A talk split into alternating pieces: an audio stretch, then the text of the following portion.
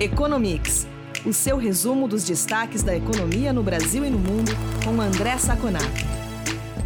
Olá, ouvintes do Economics. Aqui é o Eduardo Vasconcelos, jornalista da FEComércio. Estou aqui com o André Saconato, começando mais esta edição do podcast. Tudo bem, Saconato? Olá, Edu, tudo bem?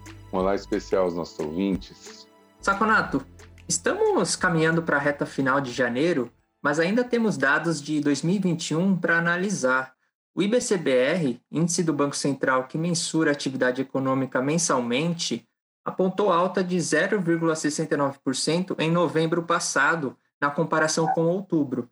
E o que mais chama a atenção, Saconato, é que foi o primeiro dado positivo desde junho. Na edição passada do podcast, a gente comentou que os setores de comércio e serviços cresceram em novembro. Foram eles que deram um alento para a economia, conforme mostra o resultado do IBCBR? Sem dúvida, Edu. É, o número bom, né, para novembro, 0,69 é um número bom, que gerou aí uma, uma no total para o ano de 4,59 e 12 meses 4,30, vai muito na direção de um PIB aí próximo de 4,5%, 4,6% no ano, né? Um bom, uma boa proxy. E foram comércio e serviços, já era esperado esse número, como, como você mesmo disse, comércio, comércio, varejo, né? Cresceu 0,6 naquele, naquele mês e serviços 2,4 tudo tem um sentido, né? Novembro é o mês da Black Friday, novembro é o mês dos, da, da, da, das ofertas, e a gente pode lembrar que novembro era o mês praticamente da abertura total da economia, principalmente para serviços de turismo, quando começaram a ter de novo os grandes cruzeiros, ah, os aviões estavam lotados, pessoas viajando no início das férias, né? Então, na realidade, a preocupação com o coronavírus naquela época era menor em todo o processo da pandemia. Então, na realidade, é, era esperado novembro bom. Mas a gente, em dezembro, talvez, né, até pela abertura, pelas férias, talvez a gente tenha um número aí é, levemente positivo. Mas vale lembrar que as adversidades da economia se acumulam agora, principalmente em janeiro, né? É, aqueles mesmos cruzeiros que nós víamos voltar, né, estão totalmente parados. Os aviões estão vendo, as uh, passagens de avião, as empresas estão vendo muitos cancelamentos. É, grandes eventos começaram a ser restritos de novo por conta da Omicron. Só que esse dado de janeiro, como nos outros casos de serviço e comércio, só vão aparecer, só vão ser divulgados em março. Então é um número bom, mas é o um número de retrovisor, não é o um número de perspectiva. Qual é a perspectiva? Continua a mesma. Mercado de trabalho fraco, é inflação mais alta, embora 2022, 2022 deva ter uma inflação menor que os 10,06 desse ano, mas inflação em alta, juros subindo, né, que encarece demais as compras parceladas. Então, a perspectiva, embora esse número seja positivo, é um número de retrovisor. As perspectivas para 2022 ainda não são das melhores. Saconato, uma grande preocupação do brasileiro é com o emprego. Recentemente, a OIT, Organização Internacional do Trabalho, divulgou uma projeção sobre as condições de emprego no nosso país. A estimativa é de que o Brasil terá 14 milhões de desempregados no fim deste ano e que o mercado de trabalho não voltará ao nível pré-pandemia pelo menos até 2023 ou 2024. Como você analisa essa projeção da OIT? Olha, Edu, é, eu acho interessante esse trabalho da OIT, esses dados que você acabou de divulgar, porque dá, dá um espaço para que a gente possa discutir um pouquinho de mercado de trabalho. O mercado de trabalho é um argumento que nós estamos usando para um 2022 menos otimista, um pouco mais conservador. Sempre falando que o mercado de trabalho não tem uma perspectiva de uma melhora muito forte, né? Até porque a, a maior parte da recuperação econômica vem em 2021, o mercado de trabalho brasileiro tem um delay, mas não vai ser suficiente para a gente ter um grande salto em número de empregados ou mesmo salário médio. Então é interessante essa pesquisa para a gente mostrar um pouco para o ouvinte por que disso. Primeiro, eu acho muito pessimista essa, essa pesquisa, imaginando que vão ter 14 milhões de empregados no final de 2022. Mas não está muito longe da realidade, tá? Se a gente tiver um pouquinho menos, é alguma coisa próxima de 13 milhões.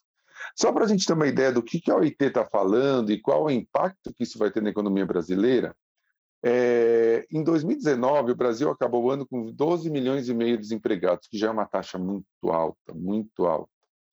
2020 foi para 13,2, 2021 chegou a 14,3. Ou seja, em dois anos, ao invés de a gente aumentar o número, eh, diminuir o número de desempregados, nós aumentamos em quase 2 milhões de pessoas. São 2 milhões de pessoas a mais nas ruas procurando emprego e não conseguindo. A previsão da, OIT mostra que em 2022 são 14 milhões e no final de 2023 são 13,6 milhões. O que mostra que nós não estaremos nem no final de 2023 é, conseguindo recuperar o que nós tínhamos antes da pandemia. Tá? E a população economicamente ativa que antes da pandemia era 62% da, da população total, em 2020 passou para 57,3% e 2021 vai voltar para 59,9%, mas não ao mesmo que antes da pandemia. O que, que significa? As pessoas estão desalentadas. Ou são mulheres que passam a depender dos maridos, ou maridos que passam a depender das mulheres, ou são filhos que desistem de procurar emprego e diminuem a renda familiar.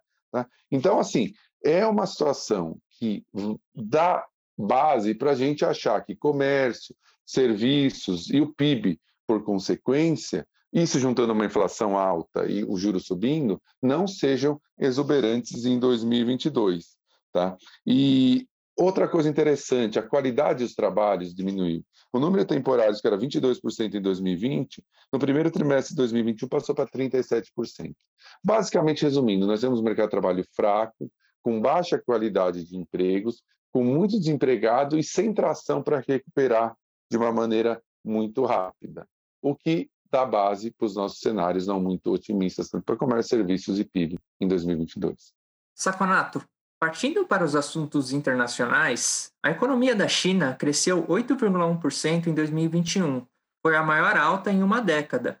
Apesar disso, as análises sobre o PIB chinês não são tão animadoras quanto esse número pode parecer. O que eu notei é que houve uma desaceleração contínua do primeiro ao quarto trimestre do ano passado. Como você avalia o desempenho da economia chinesa? Olha, Edu, você, você tem razão. Por que, que você tem razão?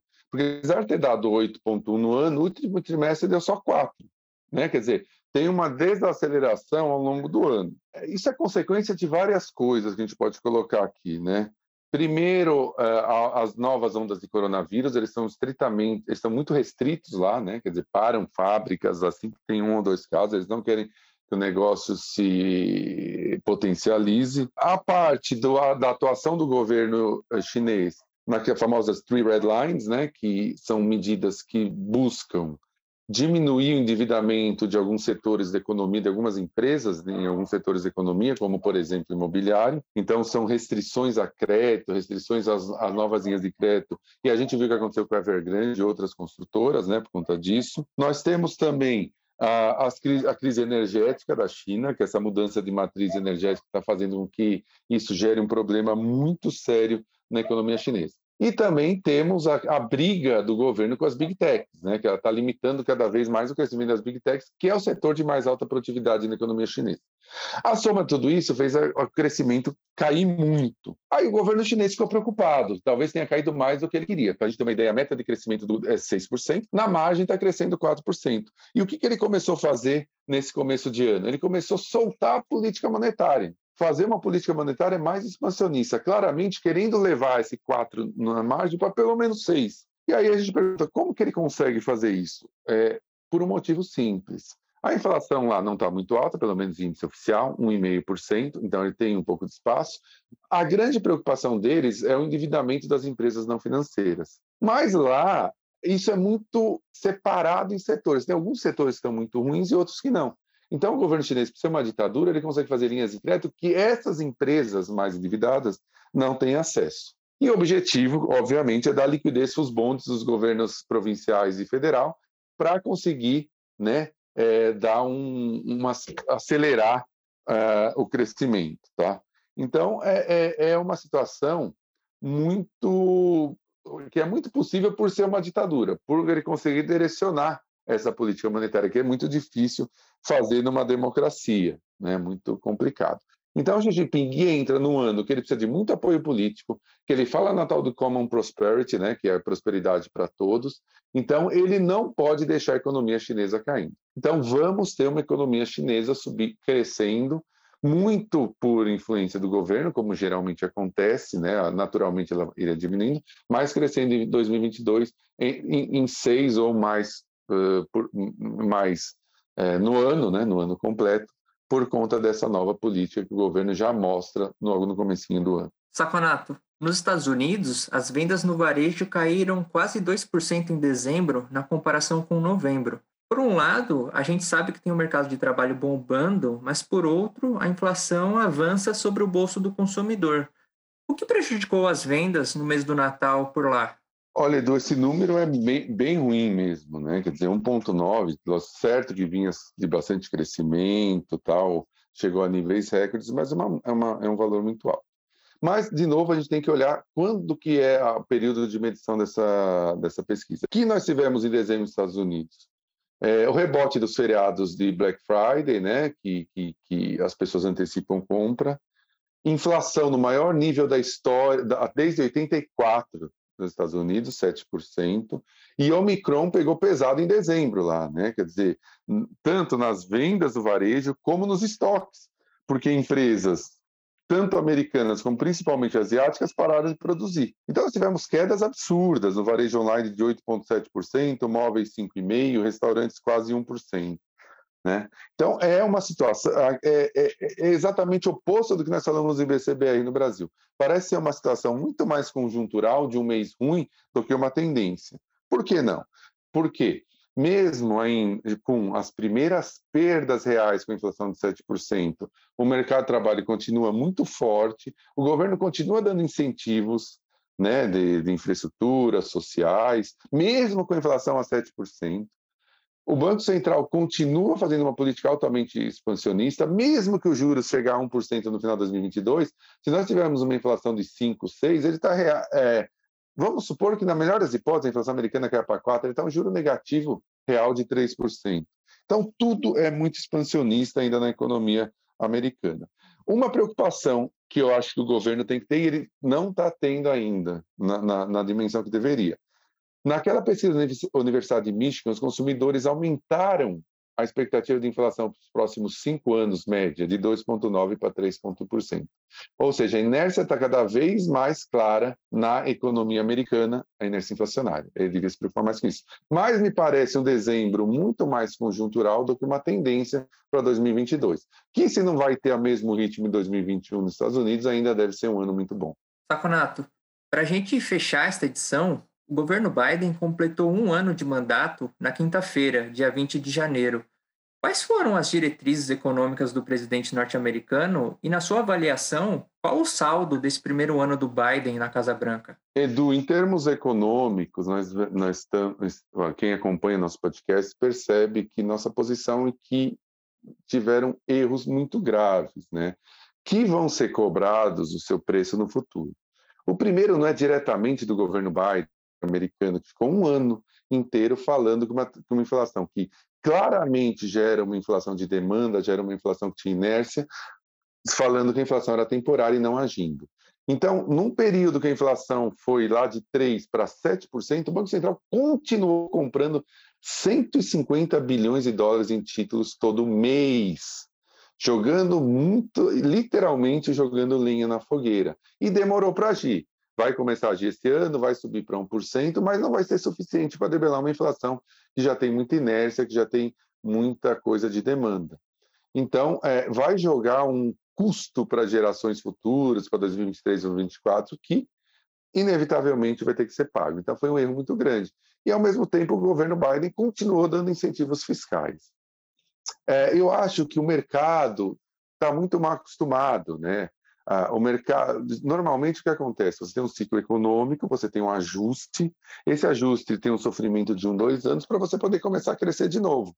Desde 2001, lá, né, da crise do World Trade Center, 2008 e 2020 no Covid, o mercado não aceita mais ajustes e ele faz uma espécie de jogo com os, com os estados, né, com os formuladores de política. Qualquer, qualquer probleminha, já, você tem um problema de expectativas, cai demais, e o mercado exige uma ação do governo. Só que a ação do governo tem custos e esses custos vão ser cobrados nos próximos anos. Tá? E a gente começa a perceber com essa inflação mundial que isso vai acontecer. Então, eu vejo economicamente um governo que está esticando a corda e que não tem coragem de fazer os ajustes necessários. Vamos esperar para fazer esse mesmo análise em 2023, né? Analisando 2022, ver o tamanho da mudança para esse ajuste que é ruim, mas é, é necessário para que a gente não fique jogando para gerações futuras todos os ajustes. Saconato, é isso por essa edição. Obrigado pela entrevista. A gente volta a se falar no próximo episódio do Economics. Muito obrigado, Edu, pela nossa conversa. Muito obrigado aos ouvintes que estiveram conosco até agora e nos falamos na próxima edição do nosso podcast.